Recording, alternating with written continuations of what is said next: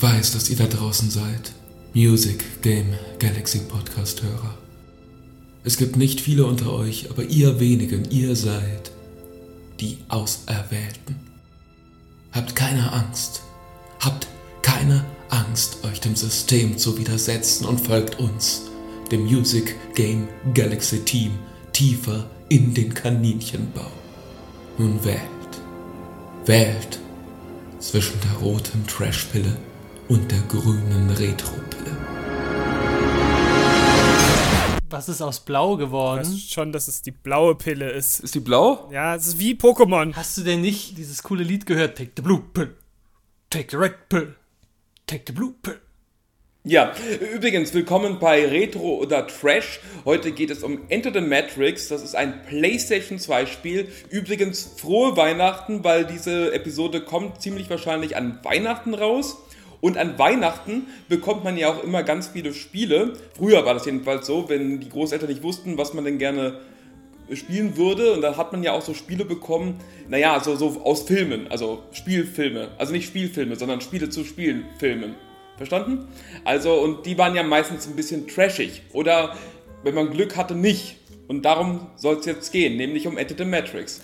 Ich warte die ganze Zeit, dass ich mein Veto einbringen kann, dass es ja zeitgleich auch für andere Plattformen erschienen äh, sind, weil Ben äh, und ich haben das nämlich äh, auf dem PC gespielt. Und ich habe gesagt Computerspiele, aber Computerspiele sind auch, auch PC-Spiele. Du hast, du hast direkt gesagt, es kam für die PlayStation 2 raus. Ja, weil ich es auf der PlayStation 2 gespielt habe. Ja, aber hier PC Master Race, wo wir bestimmt auch nochmal einen Podcast dazu machen müssen. Ja, aber das, das, das, das, nee, das, das zählt nicht. Das zählt einfach nicht. Ja, es war, war ja auch viel toller auf dem PC.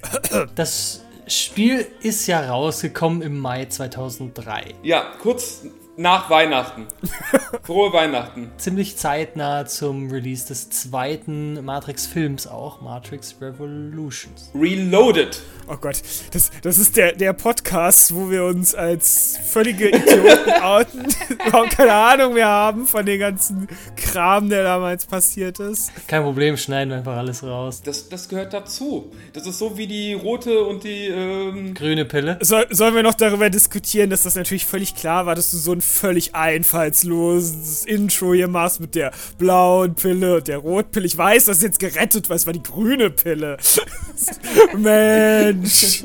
Naja, aber warst die Leute, wissen, Leute wissen doch gar nicht, wenn sie das Logo nicht gesehen haben, was sie zu 100% gesehen haben, bevor sie auf das Video klicken oder auf äh, den Link klicken, dass wir über Matrix reden. Das, Deswegen das, ist es das, dann, ist, äh, das ist auch eine schöne Überleitung, weil das ist ja auch genau das Problem damals gewesen. Also Matrix war ja schon in den 90ern erschienen und dann sollten ja zwei Fortsetzungsfilme kommen, Reloaded und Revolutions und man wollte ja, oder die, die Wachowski-Brüder, Revolution. ja, jetzt bin ich der Idiot. Danke. Ähm, man wollte dazu halt das ein größeres Universum schaffen und deshalb hat man ja gesagt, wir machen noch zu diesem Film ein Computerspiel. Und man wird nur alles verstehen, wenn man auch dieses Spiel gespielt hat. Einspruch! Ja, es sind nämlich die Wachowski-Geschwister. Ja, das außerdem. Jetzt. Aber wir befinden uns ja im Jahr 2003 und davor. Und ich habe nämlich gelesen, dass die Wajkowskis äh, schon zu den Dreharbeiten oder zum Beginn von Matrix 1 auf Shiny Entertainment zugegangen sind und gesagt haben, hier, wir wollen so ein cooles Cross-Media-Projekt machen und äh, ein Spiel zum Film, aber es ist kein Lizenzspiel, sondern die, äh, die ergänzen sich so gegenseitig. Und damals hat Shiny halt gedacht, ja, das ist irgendwie nur so so ein, ein cooles Hacker-Dings, Bums, nee, lass mal gut sein. Und dann haben sie das halt nicht gemacht. Und dann, nachdem der erste Film halt so ein Erfolg war, sind sie halt nochmal gekommen und gesagt, hier, wollt ihr jetzt? Und dann haben die natürlich gesagt, äh, ja, klar, geil, machen wir. Ja, und es war ja eine, äh, eine Revolution damals, äh, muss man schon sagen, oder also ich glaube, in der Form wurde das auch nie wieder gemacht, dass ein Spiel parallel zu einem Film erschienen ist, was nicht nur einfach die, die Handlung des Films erzählt hat, sondern quasi ein Begleitprogramm des Films war. Genau, also ich, ich finde auch so, die Idee an sich ist eigentlich super cool. Du hast eine Side-Story zum Film, der den quasi so ein bisschen ergänzt und nicht unbedingt notwendig ist, aber wenn du so, wenn du das cool findest und so das ganze Bild haben willst, äh, dann, dann verzahnt sich das so ein bisschen und greift ineinander von der Idee her. Und ich glaube auch, dass die meisten äh, Videospiele nicht das Budget hatten, da eine Stunde, also ein, im Endeffekt eine Stunde wirklich echtes Filmmaterial mit richtigen Schauspielern auf Hollywood-Niveau äh, zu haben. Und weil genau das wurde ja für dieses Spiel äh, gedreht. Ja, ich denke auch, das Typische wäre eher, dass man halt aus dem Film irgendwelche Sequenzen rausschneidet und da dupliziert in das Spiel. Ähm, aber dass man tatsächlich Videomaterial exklusiv für das Spiel dreht, quasi am Set, das äh, glaube ich ist echt sehr einzigartig.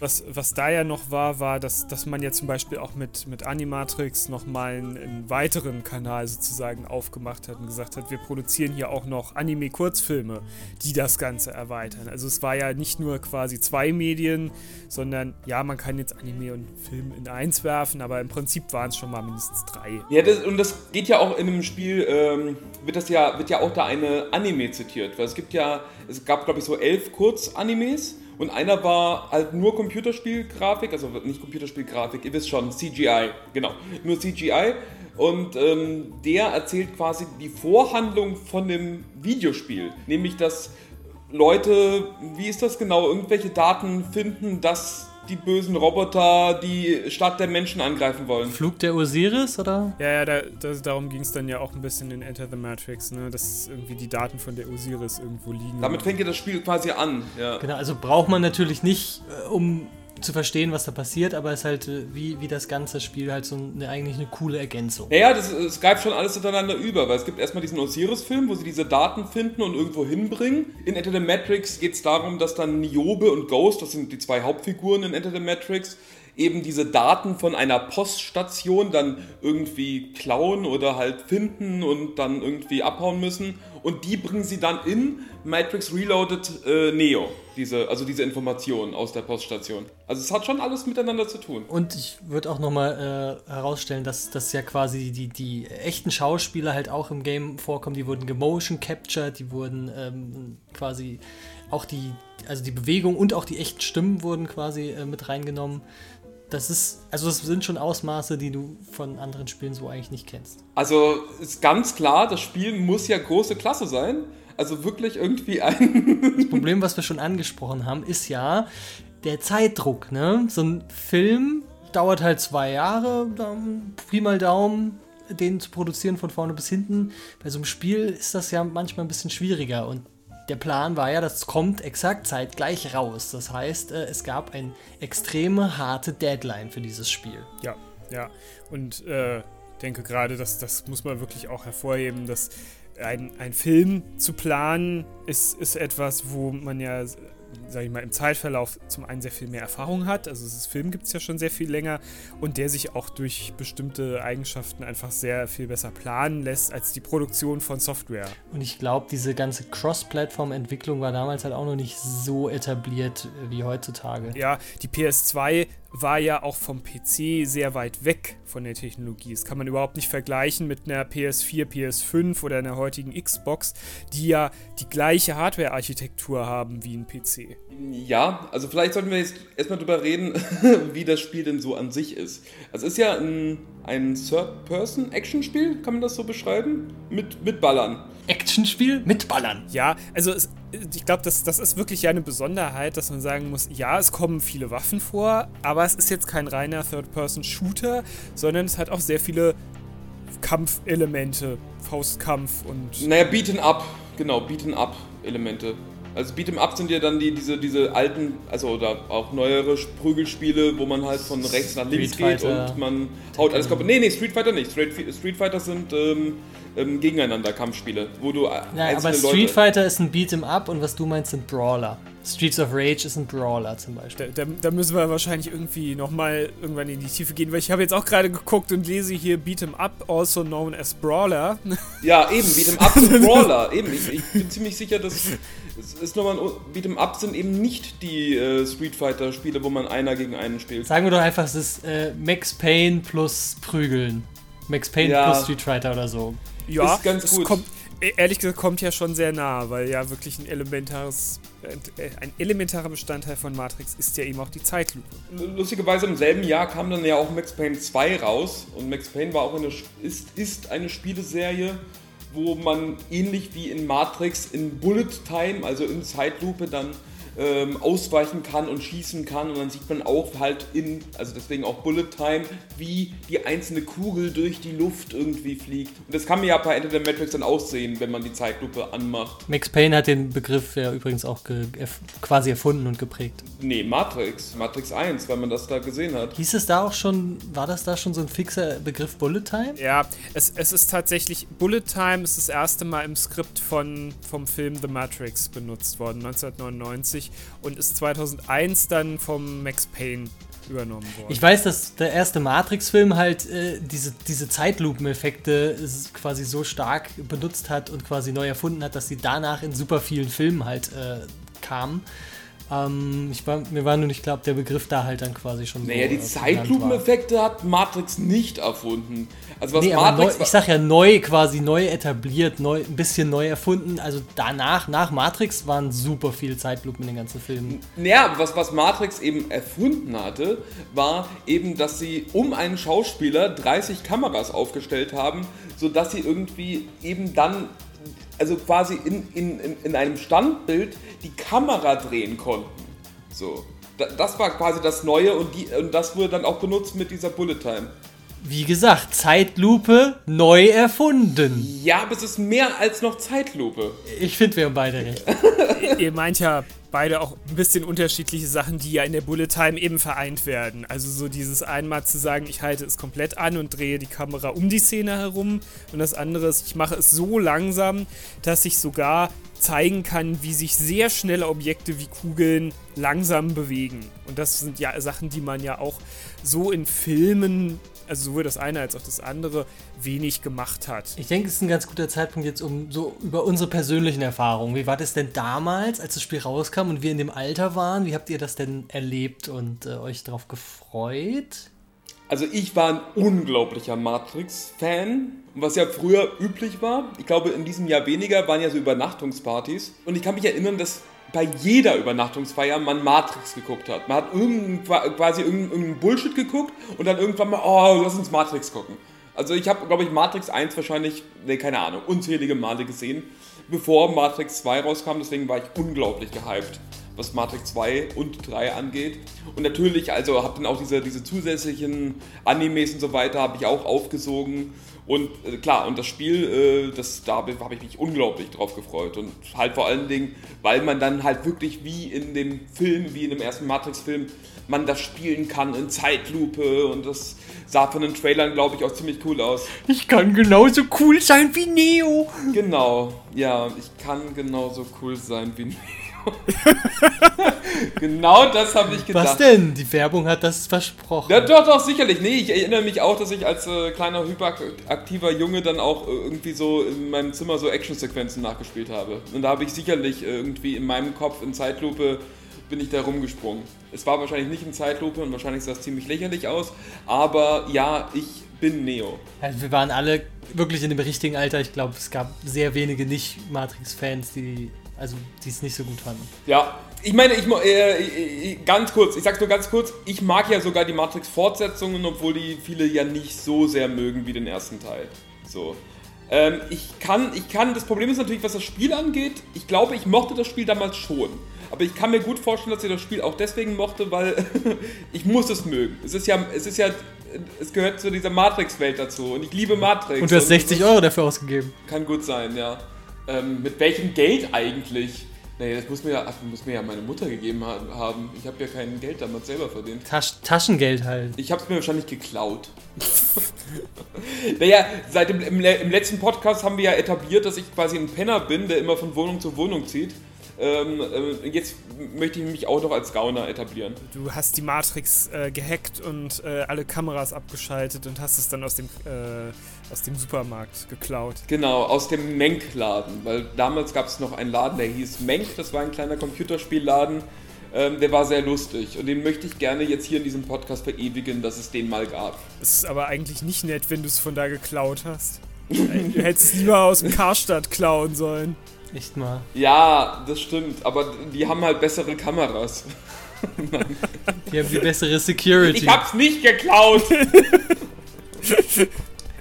Auf jeden Fall, wir waren, wir waren echt gehypt. Wir haben uns das Ding sofort gekauft, äh, als es rauskam. Und ähm, der Film kam ja, wie wir uns richtig erinnert haben, circa ein, zwei Wochen später. Also hatten wir auch Zeit, das durchzuspielen oder zumindest so zur Hälfte. Also es war, glaube ich, wirklich dieses, dass man gesagt hat, ja, der, der erste Film ist so super und äh, ich möchte wirklich dieses komplette Erlebnis jetzt weiter haben. Und deshalb muss ich natürlich auch dieses Spiel spielen. Ja, du musst ähm, es spielen, um den nächsten Film wahrscheinlich zu verstehen, weil man muss, damals waren die Informationen auch äh, ja ein bisschen rar. Du hast vielleicht mal einen Trailer gesehen oder so oder was in der Zeitschrift. Aber du wusstest ja auch nicht so viel. Und ich glaube wirklich, wir hatten so ein bisschen Schiss, ey, ich muss dieses Spiel fertig gespielt haben, wenn der Film rauskommt, sonst raff ich halt nicht alles. Wobei das so im Nachhinein, also ja klar, wir, man, man wusste es damals nicht so genau und ich glaube, diese Information wurde jetzt auch nicht so, so klar publiziert, in welcher Reihenfolge man was konsumieren sollte oder wie. Aber im Nachhinein muss ich ehrlich sagen, also egal wie rum, dadurch, man muss eigentlich quasi parallel den Film gucken und das Spiel spielen. Aber ich muss sagen, also was ich äh, jetzt auch, wo ich mir einen Walkthrough angeschaut habe, was sie ja wirklich ganz gut schaffen, finde ich, ist, sie erzählen eine Parallelstory, die nicht wirklich wichtig ist, um den Film zu raffen, die aber so dir genügend Neues gibt, dass es ein Mehrgewinn ist. Also es ist nicht egal, es gespielt zu haben, aber es ist auch nicht wichtig. Und das ist ein ziemlich äh, gute, guter Dra Drahtseilakt, den äh, ihnen gelungen ist, finde ich. Irgendwie gleichzeitig wichtig zu sein, aber nicht zu wichtig. Mhm. Das ist ja das große Risiko, dass man etwas völlig Unwichtiges schafft, wo man sagt, ja, ich habe jetzt neue Informationen gekriegt, aber eigentlich bringt es mir überhaupt nichts. Ich habe vielleicht nur Päckchen von A nach B gebracht und damit habe ich erklärt, wie das Päckchen dahin gekommen ist, aber man hätte es auch einfach weglassen können. Ich muss sagen, als ich es gestern gesehen habe, also ähm, es gibt eine Stelle, die wirklich in dem Sinne mir was Neues gegeben hat. Ähm, es gibt eine Stelle, wo Ghost, ähm, halt einer der zwei Hauptfiguren, so ein Asiate, der ist scheinbar, wird im Spiel gezeigt, scheinbar sehr gut befreundet mit Trinity und scheinbar auch verliebt in Trinity. Und dass diese Freundschaft oder diese äh, doch platonische Freundschaft, die hat irgendwie dieser, ich finde, die gibt der Figur Trinity nochmal eine andere Ebene, weil man die in den Filmen ja nur zusammen mit Neo äh, sieht und Neo ist der Einzige und so weiter das, das gibt der nochmal eine andere Ebene. Sie reden auch gemeinsam über, übers Masturbieren übrigens, aber das ist äh, egal. Also gut, wir waren ja so ein bisschen bei der Beschreibung des Spiels. Third-Person-Action-Game, relativ, also ke keine Open World. Ja, also Wie es damals war, du hattest immer so Abschnitte, zwischen denen geladen wird. Du hast aber halt auch ähm, andere Sequenzen. Du hast irgendwie so Fahrsequenzen oder Schießsequenzen. Es gibt eine ganz schreckliche. nee, es gibt, also eigentlich ist es relativ abwechslungsreich. Es gibt noch so, ich hau ab vor, eine, vor Agentensequenzen. Also so auch äh, aus der äh, Third-Person-Perspektive muss man halt da irgendwo entlang rennen und möglichst den Agenten ausweichen. Und ganz zum Schluss gibt es noch eine Sequenz in der realen Welt, also nicht in der Matrix, wo man gegen diese fliegenden Roboterwürmer kämpft. Ja, aber im Prinzip ja auch so eine Schießsequenz, wo du nur ein Geschütz. Ja, oder halt auch eine Fahrsequenz. Es kommt darauf an, welche Figur du irgendwie auswählst. Also mit, mit Niobe ähm, fährst du halt mehr und mit Ghost äh, schießt du halt quasi, während Niobe fährt. Genau. Das heißt, am Anfang vom Spiel, wenn man ein New Game macht, wählt man einmal einen Charakter aus von den beiden und den spielt man dann halt durchgängig durch das Spiel durch. Und äh, dadurch hat es auch nochmal einen gewissen Wiederspielwert. Man kann den anderen nochmal spielen und in den Sequenzen, wo sich halt dann unterscheidet, spielt man halt jeweils dann die andere Rolle. Das Spiel ist sehr, sehr kurz. Also wenn man das äh, mit einer Figur durchspielt, dauert das ungefähr drei bis fünf Stunden. Wenn man sich alle Cutscenes anguckt. Mit allen Cutscenes, genau. Also da, von diesen fünf Stunden ist eine Stunde lang irgendwie äh, Zwischensequenzen. Aber es macht ja nichts, weil nur weil ein Spiel kurz ist, kann ja trotzdem sein, dass es richtig geil ist. Also wenn es richtig, richtig geil ist, dann sind ja auch drei Stunden oder so, macht ja nichts. Das ist ja trotzdem cool, oder? Ja, wäre wär cool. Vielleicht kommen wir jetzt mal langsam zu den ähm, eher trashigen Aspekten des Spiels. Ja, wir haben ja schon gesagt, also hier richtige, echte Filmschauspieler wurden eingescannt und Motion Capturing. Das heißt, eigentlich muss der richtig gut aussehen. Ja, ich glaube, es ist, es, in irgendeiner Form, glaube ich, ist es viel zu ambitioniert gewesen, das Spiel. Weil ich glaube, sie haben ganz viel Motion Capturing gemacht und ich glaube, man kann ganz viele unterschiedliche Kampfmoves machen, aber die sind auch stellenweise ein bisschen zufällig, welcher Kampfmove man, äh, passiert, wenn man irgendwie die gewisse Tasten drückt. Und naja, es sieht alles super hampelig aus. ich halt so wie, ja, keine Ahnung. Also, also ich habe ja, oder, oder wir, also ähm, Kelvin und meine Wenigkeit, wir haben letzte Woche dem Ben zugeschaut über Streaming, über Twitch, wie er Enter the Matrix äh, gespielt hat, zwei, drei Stunden. Und ähm, also es hatte einen sehr großen Spaßfaktor, sich das anzuschauen. Wie diese Figuren da rumhampeln. Ja, also ich, ich sag mal, die meisten Sachen kann man wahrscheinlich äh, darauf schieben, dass dem, das Spiel einfach nicht so viel Zeit hat. Oder wie du halt sagst, Ambition hoch, Zeit gering, schlechte Mischung. Ähm, es gab zwar Motion Capturing, wir wissen, aber die, ich glaube, die, die, einzelnen, die einzelnen Animationen sehen, glaube ich, ganz gut aus, aber das Ganze, wie das miteinander verzahnt ist, das wirkt einfach total hampelig und äh, nicht gut. Also wenn zwei miteinander kämpfen, das, das sieht nicht flüssig und gut aus. Also wenn du halt einen Kick machst oder so, ich glaube, die Animationen sehen, sehen schon ganz gut aus, aber äh, das gesamte dann eben leider nicht so. Ich denke, man, man muss ja oft eine Abwägung bei solchen Spielen treffen, ob man eher sagt, ich gucke, dass die Animationen sauber sind und dass sie immer zu Ende geführt werden, dann sieht es gut aus, aber dann habe ich als Spieler immer so den Eindruck, ich habe nicht so richtig Einfluss darauf, weil gerade noch eine Animation zu Ende gespult werden muss und meine nächste Eingabe schon nicht, nicht mehr verarbeitet wird oder zu lange braucht. Und das ist bei dem Spiel definitiv nicht der Fall, sondern eher das Gegenteil. Es wird sehr schnell auf Eingaben reagiert. Ähm, aber das führt dann dazu, dass Animationen nicht sauber hintereinander ablaufen, zu, zu, sich gegenseitig unterbrechen oder irgendwie alles zu, zu hektisch, zu schnell wirkt. Äh, das, das ist irgendwie nicht, nicht ruhig oder so. Es sieht nicht, nicht wie in den Filmen so choreografiert aus, sondern wie du sagst, hampelig. Das ist wie so ein, wie so ein Hampelmann. Wenn du halt ein Fighting-Game machst, wo du weißt, das ist eigentlich fast äh, 80% des Spiels, dann kannst du dir auch viel Zeit dafür lassen und die Animationsphasen so machen, dass du in jedem Teil der Bewegung, wenn du da halt einen Tritt reinkriegst, musst du die zum Beispiel abbrechen und so Geschichten. Ne? Also musst du sehr viel äh, Detail da rein investieren. Und äh, das bei Into the Matrix hast du halt noch sehr viele andere Gameplay-Aspekte und ähm, das wirst du da in der Form nicht machen können. Und diese Hampeligkeit, die ist, finde ich, eben nicht nur bei den Animationen ganz schlimm, sondern auch in der Musik. Oh also, ja. Was, oh was ja. ich ziemlich, ziemlich, ziemlich anstrengend und echt wirklich, ähm, also auch zum, zum Zuschauen oder Zuhören irgendwie furchtbar fand, ist das, also es fängt immer irgend so eine Actionmusik an, also du gehst irgendwo entlang, dann fängt diese so typische Matrix-Actionmusik an, äh, die ich eigentlich sehr, sehr mag. Die ist ja sehr ikonisch eigentlich, die Matrix-Musik. Die erkennt man eigentlich relativ klar, diese, also diesen Soundtrack, sage ich mal. N nicht, nicht die ganzen Score- und äh, Lizenzlieder, die noch da mitkommen, das ist ja auch nochmal eine ganz eigene Nummer, aber dieser ikonische Soundtrack. Naja, der, der, der, der ist halt sehr unsauber integriert, also, er, also du läufst irgendwo hin, dann wird wahrscheinlich getriggert, dass jetzt das Lied anfängt.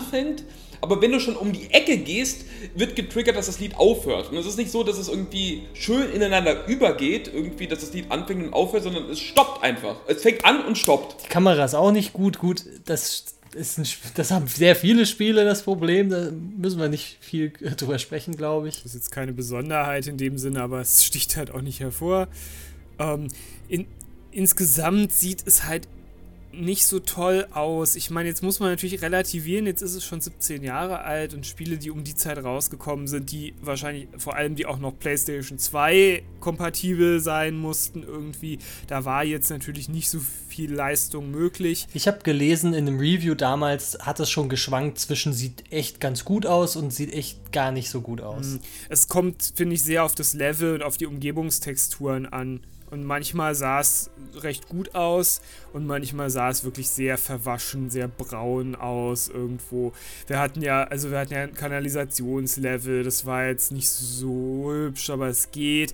Wir hatten so Flugzeughangars, relativ groß. Es sah halt auch alles gleich aus. Du hast diese eine Kiste, die war einfach komplett überall im ganzen Spiel, was diese gleiche Kiste. Ne? Ne, das ist die Matrix, das ist ein Déjà-vu, verstehst du, das ist absichtlich. Ja, die Matrix hat nicht so viel Speicher und deshalb muss sie immer dieselben Objekte wiederholen. Genau, die hat nicht so. Deshalb müssen äh, Autoreifen halt auch achteckig sein, ne? Ja, genau. Das hat sich wirklich in mein Hirn gebrannt, weil ich als kleines Kind so gehypt auf dieses Spiel war. Ich starte das Spiel, sehe diese Autosequenz und sehe diese unfassbar schlechten Reifen. Ja, also diese, diese Flugzeughangare, die sind mir echt auch in Erinnerung geblieben, weil das dann teilweise ein bisschen sehr lange Laufstrecken manchmal waren und das gut, das kann man ja mal machen in dem Spiel, aber es sah halt echt so übel, nicht so schön aus. Diese, diese, dieses Umfeld, was einfach nur einfarbige graue Wände waren und du läufst da irgendwie eine Minute lang so einen Gang und es passiert gar nichts. Naja, und was, was halt auch noch ganz geil ist, also ich meine, das Spiel ist sowieso unglaublich verbuggt, halt immer noch. Also ich glaube, das, also es war, glaube ich, als es rauskam, war es noch um einiges schlimmer. Und ich erinnere mich auch, dass die PS2-Version einige Male abgestürzt ist. Und ähm, also was ich jetzt auch beim Zuschauen irgendwie echt lustig fand, sind halt die, die Ingame-Zwischensequenzen. Weil die tun so. Die tun so auch von den Kameraperspektiven, als, als müsste das, was man jetzt sieht, super geil aussehen, super cool aussehen und super Matrix-like aussehen. Aber es sieht halt auch in diesen Zwischensequenzen, sehen die Figuren einfach leblos aus, hampelig und stellenweise, ich erinnere mich in, äh, in, in, in der einen Szene, wo ein Flugzeug entlang fliegt, man das Innere des Flugzeugs sieht, während es irgendwie, also während man von außen drauf guckt auf das Flugzeug. Genau, da fehlt irgendwie die Flugzeughülle quasi außenrum auf einmal oder der Boden zumindest. Die Zwischensequenzen sind konsequenterweise quasi so gestaltet, äh, wie die, wie die echt gefilmten Zwischensequenzen. Und das sieht man in manchen Szenen auch, wenn man sich jetzt ein Video anguckt, wo nur die Zwischensequenzen drin sind. Das hört so super abrupt auf. Und dann kommt eine Zwischensequenz, die, also diese gleiche Zwischensequenz geht dann in Ingame-Grafik einfach weiter. Und der Bruch ist aus heutiger Sicht natürlich dann ah, der tut ein bisschen weh. Ja, also da war das Spiel vielleicht seiner Zeit sogar ein bisschen voraus in dem Sinne. Also einfach, dass, dass die Sachen versucht haben, cool auszusehen und mit heutiger Technologie würden sie es vielleicht auch. Damals sahen sie halt einfach nicht gut aus. Und Eigentlich ist es ja nur konsequent, dass du sagst, äh, ich ich führe die Regie für meine Ingame-Cutscenes genauso wie für meine äh, echt, echten Cutscenes. Die haben auch, die Wachowski-Geschwister haben auch damals ähm, Regie geführt bei den Ingame-Sequenzen. Also sie haben da jetzt, saßen jetzt nicht neben den Programmierer, aber ich glaube, sie haben den Programmierern gesagt, wie das denn auszusehen hat. Ja, wo die Kamera ist und so, also dass es den gleichen Stil auch hat, ist ja eigentlich voll sinnvoll, ja. Ja, ja, eigentlich super, aber es funktioniert nicht so gut. Das.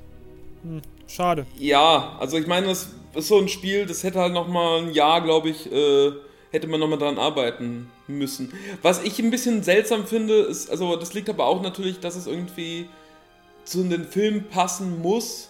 Es, es gibt nicht so richtig, so einen richtigen Höhepunkt im Spiel gibt es nicht, egal welchen, äh, welchen Weg du gehst. Also es gibt nicht jetzt so wirklich so einen, einen ähm, Gegner, also wie bei den Matrix-Filmen, halt der Agent Smith ist ja Neos Gegner, der dann immer am Ende der Filme, irgendwie gibt es da einen großen Kampf gegen diesen Agent Smith. Also du hast keinen wirklich klaren Endgegner irgendwie oder, oder keinen persönlichen Gegner, gegen den du kämpfst im, innerhalb des, des Spiels. Deswegen, also das Spiel, ich würde sagen, das Spiel funktioniert alleine überhaupt nicht. Also du kannst nicht einfach nur das Spiel spielen, ohne irgendwie Interesse an den Matrix-Filmen zu haben. Ja, ich, das glaube ich auch, weil in diesem Kontext, dass du sagst, eigentlich, ich, ich will dieses Spiel spielen, weil ich diesen Film auch sehen will und das greift so ineinander, da denkst du gar nicht in, in solchen Kategorien oder so, weil da willst du in diese Welt eintauchen und das, äh, die, die mehr erleben. Und da ist, ist für dich im Kontext des, des richtigen Films ist ja quasi Agent Smith und so ist ja quasi der Endgegner und das, und das Drumrum und die Maschinen gegen Zion. Da brauchst du das, glaube ich, gar nicht so als äh, bewährte Gameplay-Mechanik. Und es fällt gar nicht so stark ins Gewicht. Ja, ich finde aber auch, also man, man hätte vielleicht tatsächlich da noch mehr machen können. Dass man irgendwie einen, einen Gegner etabliert, der halt von den beiden Charakteren der Gegner ist, der jetzt halt in den Filmen vielleicht auch nicht auftaucht oder so. Aber ähm, so sind es halt wirklich äh, sie sind so ein bisschen beschränkt, die beiden Charaktere, auf die Rolle der Supporter, die irgendwie den, den Filmcharakteren immer helfen an verschiedenen Ecken, aber ähm, nichts Eigenes so richtig haben. Also ich bin auch völlig eurer Meinung, das Spiel funktioniert allein überhaupt nicht. Ähm, ich habe auch, während ich es gespielt habe, mir immer mal versucht vorzustellen, wenn ich jetzt die Filme nicht kennen würde, ob ich irgendwie verstehen würde, worum es gerade geht. Und ich habe das Gefühl, nee, mhm. überhaupt nicht du wirst auch gar nicht also, abgeholt. Es gibt nicht mal so ein, so ein Intro-Screen zum Reden, zum, zum Lesen oder irgendwie ein Menüpunkt, der sagt, was bisher geschah, wo du was nachlesen könntest. Nee, es wird davon ausgegangen, du kaufst dieses Spiel nur, wenn du den ersten Film gesehen hast und du weißt, äh, was abgeht. Ja, also selbst, selbst jetzt, wenn man sagt, ich würde jetzt, äh, ich habe den ersten Film gesehen und ich steige in das Spiel ein und es fängt an einfach in diesem Postamt äh, wo, wo ja jetzt nicht sehr viel vorher erklärt wird. Ähm, ja, okay, schon, schon ein bisschen harter Einstieg. Du musst halt den, den Anime vorher gesehen haben. Also den CGI-Anime. Ja, auch, auch nicht zwangsläufig. G genau, was wir vorhin gesagt haben. Es ist immer nicht zwangsläufig notwendig, was im Prinzip auch gut gelöst ist, aber es wäre manchmal schon schön. Zu Matrix gehörte ja auch schon immer so ein bisschen Mysterium. Also Matrix hatte ja auch nie einen Trailer, der schon den, den halbe des Films äh, verrät und hat ja auch damit gespielt, irgendwie, oh, hier ist der Trainman, der macht jetzt so ominöse Ankündigungen von wegen, oh, das habe ich aber schon mal gesehen und du weißt aber noch gar nicht, was er damit meint und äh, ja, Foreshadowing und so. Nichtsdestotrotz, also ich, ich habe jetzt auch gerade überlegt, ähm, was ja ganz spannend gewesen wäre, ist, dass man diese Figuren Niobe und Ghost dass man die in dem Sinne auch anders kennenlernt, dass man die auch kennenlernt, wie die denn von der Matrix in die, nach Zion gekommen sind und so weiter. Dass man da wirklich so ein, so ein bisschen so diese Figuren kennenlernt. Und ich glaube, das, das verpasst das Spiel schon, dass es mir irgendwie mehr Einblick in diese Figuren gibt, in beide. Weil beide sind relativ blass. Gut, ich meine, da, da kann man sagen, dass auch in den Matrix-Fortsetzungen die meisten Figuren auch schon relativ blass sind. Also ich glaube, das ist der groß, das finde ich auch ein größeres Problem in den Matrix-Fortsetzungen, dass die Figuren nicht so spannend sind wie im ersten Teil. Selbst die Figuren, die vom ersten Teil äh, ähm, weiterhin auftreten.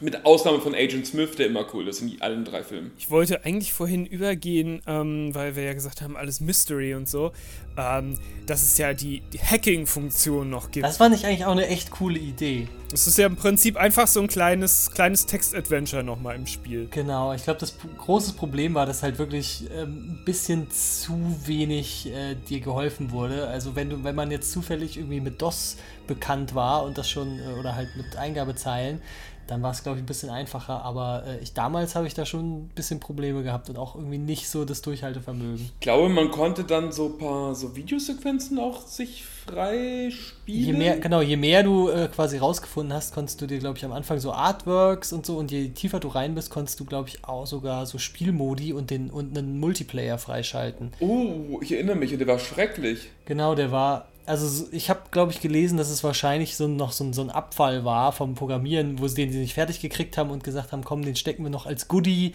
hier versteckt rein. Und da konntest du dann, glaube ich, auch so ganz bizarre, äh, konntest du irgendwie den, den, den Wärter gegen irgendwelche NPCs konnten dann miteinander kämpfen und du konntest so lustigen Spaß dann äh, da machen. Ähm, aber dieses Minigame, ich weiß auch, ich bin da nicht besonders weit gekommen. Ja, ich glaube, sie haben da schon versucht zu sagen, wir, wir wollen da was Schwieriges machen, was auch so. Es fühlt sich nach Hacking an. Genau, das, das, das ist ja immer so das Problem in solchen Spielen, dass, dass wenn man so ein Hacking irgendwie unterbringen will, sei es in Deus Ex oder so, dass es sich nie so richtig nach einem echten Hacker es, es anfühlt. Es ist immer ein billiges Minigame eigentlich. Es, genau, es ist ein billiges Minigame oder es funktioniert einfach so. Also jetzt in. Ähm, na, sagt schon, ein Spiel, was neulich der dritte Teil rausgekommen ist in London. Watch Dogs. Watch Dogs, danke. Äh, in, in Watch Dogs gibt es ja gar kein großes Minispiel, glaube ich, mehr, sondern es ist einfach, drück die Taste und dann hast du das Handy von deinem Gegenüber gehackt und siehst, wie, was er so in seiner Browser-History hat. Also es ist ja immer super simpel alles. Und, äh, oder ja, Bioshock weiß ich noch, irgendwelche Rohre, die du verlegen musst, wo, wo dein Wasser durchfließt, damit du irgendwie eine Kamera gehackt hast. Ähm, und da sollte es halt mal wirklich ein bisschen näher, in Anführungsstrichen, an der Realität sein und sich mehr nach Hacking anfühlen. Und dazu gehört halt auch, dass es schwierig ist und dass du Dinge selber rausfinden musst. Aber ja, ich gebe dir recht, es war schon, ja, nicht so für den nicht für jeden. Ich fand es halt auch so schwierig, dass du, dir wurde halt nicht gesagt, was ist das eigentlich? Was kann ich damit machen? Was kriege ich da? Also du saßt da, hast, hast dich da vielleicht eine halbe Stunde mit beschäftigt und vielleicht so schon drei, vier Kommandos rausgekriegt, aber irgendwann hast du dich gefragt, was mache ich hier eigentlich und warum? Also was kriege ich? Gibt es hier was Cooles zu entdecken? Keine Ahnung. Ja, ja, also man, man kann sich das wirklich so vorstellen. Man klickt im Hauptmenü auf, auf den Punkt Hacking und dann kriegt man so eine Kommandozeile vorgesetzt und kann Befehle eintippen. Und ich glaube, das Einzige ist, dass da steht irgendwie uh, Type Help for Help oder so. Das, das war's eigentlich. Also, wie sieht's denn aus bei euch? Wie, wie, welche, für welche Pille entscheidet ihr euch? Ich tue mich mit der Entscheidung gar nicht so einfach, muss ich sagen, weil ähm, das Spiel ist ohne viel nachzudenken, ist unfassbarer Trash. Aber äh, so viel, wie wir jetzt schon äh, drüber geredet haben und das Ganze drumherum, er hat doch schon sehr viel Nostalgie und äh, Retro-Charme. Aber ich sag Trash, weil ich spielerisch braucht man das überhaupt nicht. Also es geht mir genauso, dass ich mich sehr schwer damit tue. Und ähm, ich, ich gehe auch zu Trash. Ich finde aber auch, also man, man kann sich ruhig das mal anschauen tatsächlich. Man muss es vielleicht nicht komplett sehen, aber mal so ein bisschen reingucken oder sich die Videosequenzen angucken und so, das hat schon so einen gewissen Charme. Aber ich würde es jetzt niemandem empfehlen, weil ich so in so einer Retro-Nostalgie bin, zu sagen, das ist ein Spiel, das sollte man gespielt haben. Das größte Problem ist halt auch, dass es außerhalb der des Kontexts dieser Matrix-Trilogie oder des Universums einfach überhaupt keinen Sinn eigentlich macht, das zu spielen. Und es ist halt auch vom, vom Spielerischen her, finde ich, macht es jetzt wenig das, was es so einzigartig macht, dass man nur dieses Spiel spielen könnte. Wir hatten jetzt schon Max Payne genannt und Max Payne würde ich heute noch, also zum Beispiel den zweiten Teil, definitiv empfehlen. Und Enter the Matrix dagegen eher nicht damals waren, konnte ich die, die Momente, wo ich mich echt cool gefühlt habe, weil ich gerade einen coolen Move gemacht habe, also irgendwie zwei Leute erschossen und dann ein cooles Rad geschlagen in Zeitrupe und sowas, konnte ich an einer Hand abzählen. Ähm, die waren sehr rar, die Momente. Wir haben da vorhin nicht so drüber gesprochen, aber bei, bei Max Payne fand ich, hatte man sich mehr gefühlt, dass man die Kontrolle über den Charakter hat und dass, dass wenn man einen coolen Move gemacht hat, dass man auch wusste, warum. Und bei Enter the Matrix gibt es ja im Wesentlichen eine, eine Taste, die so Springen macht und dann gibt es rechte, linke Maustaste am PC für Schlagen, Treten und ähnliche Angriffe. Und dadurch, dass man auf diese drei Tasten limitiert ist und die so kontextabhängig, also von wo befindet sich die Spielfigur gerade und in welcher Situation ist sie gerade, irgendetwas tut, ist es immer so für den Spieler ein bisschen random, was jetzt gerade passiert. Und das, finde ich, macht's sehr stark aus. Also absolut. Also ich finde, ihr habt das eigentlich ziemlich gut auf den Punkt gebracht. Also ich habe da genau ein ähnliches Problem. Also ich finde das Spiel irgendwie faszinierend im Kontext auch der Filme oder wann das halt rausgekommen ist oder auch die Idee dahinter finde ich irgendwie sehr ambitioniert. Aber ich ich kann nur, ich kann nur Trash sagen. Also ich meine, da haben wir ja gar nicht so viel drüber geredet, aber halt auch diese Fahrsequenzen mit dem Auto, die sind, die sind einfach nur unterirdisch. Nur unterirdisch. So.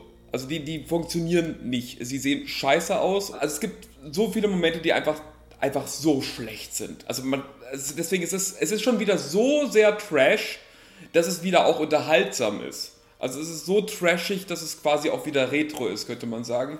Aber das will ich jetzt, kann ich nicht sagen. Es ist, es ist, es ist leider Trash und es gibt halt vor allen Dingen, es gibt ein Nachfolgeprojekt von denselben Entwicklern, die dann auch wieder mit den Wachowski-Geschwister irgendwie ein Nachfolgeprojekt gemacht haben, nämlich Path of Neo, was auch nicht perfekt ist, aber was deutlich besser war. Und ich auch, also das, was ich auch gerne nochmal jetzt spielen würde. So, und deswegen kann ich nur sagen, ist Trash leider. Aber ich hätte sehr gern ein neues Matrix-Spiel. So, ich meine, Matrix ist so ein bisschen in Vergessenheit geraten, obwohl jetzt nächstes Jahr wahrscheinlich Matrix 4 erscheint. Richtig, ich wollte gerade sagen, die Chancen sind ja da. Vielleicht ist es auch geplant, nur große Geheimniskrämerei, man weiß es nicht. Es gibt wieder eine Ultra-Cross-Media-Kampagne.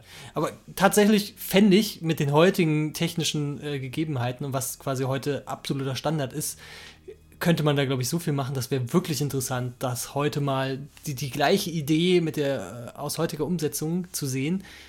Wäre echt interessant. Du kannst hier so ein, so ein Augmented Reality-Spiel machen mit Handys, so eine Art Pokémon Go in, in Matrix. Äh. Oder für, für VR, das würde im Matrix-Kontext ja eigentlich noch viel mehr Sinn geben, ein VR-Spiel. Ja, wo du so, so also selber ausweichen musst den, den, den äh, Bullets. Klar, ja, ja, also da musst du dann halt schon so ein bisschen körperlich äh, fit sein, ne? Weil du musst dich dann schon so nach hinten beugen und mit dem Oberkörper. und dir das Rückgrat brechen dabei. Genau. Und dann merkst du nämlich, dass, dass das von außen immer ganz cool aussieht, aber wenn du die Brille aufhast, guckst du einfach nur an die Decke. Also. hey, ein gut gemachtes VR-Spiel im Matrix-Universum mit, mit Zeitlupen-Action kann man machen. Wäre auf jeden Fall cool. Es, aber das Problem ist natürlich. Ähm ach, bei diesen Lizenzspielen, da, da, muss halt, es muss halt wirklich, es muss viel Zeit da sein, um das gut zu machen und es muss halt vor allen Dingen auch genügend wahrscheinlich Geld da sein oder auch ein Entwickler, der einfach gut ist. So. Also aber es gibt ja wirklich wenig Lizenzspiele, wo ich sagen würde, das waren jetzt mal wirklich gute Spiele. Tja, vielleicht überrascht uns ja Matrix nochmal eines Tages. Aber nicht heute. Nicht heute. Nicht heute. Ja, in dem Sinne, frohe Weihnachten, fresst viele weiße Kaninchen und Backt auf jeden Fall äh, viele Kekse, die entweder rot oder blau sind, vielleicht aber auch grün.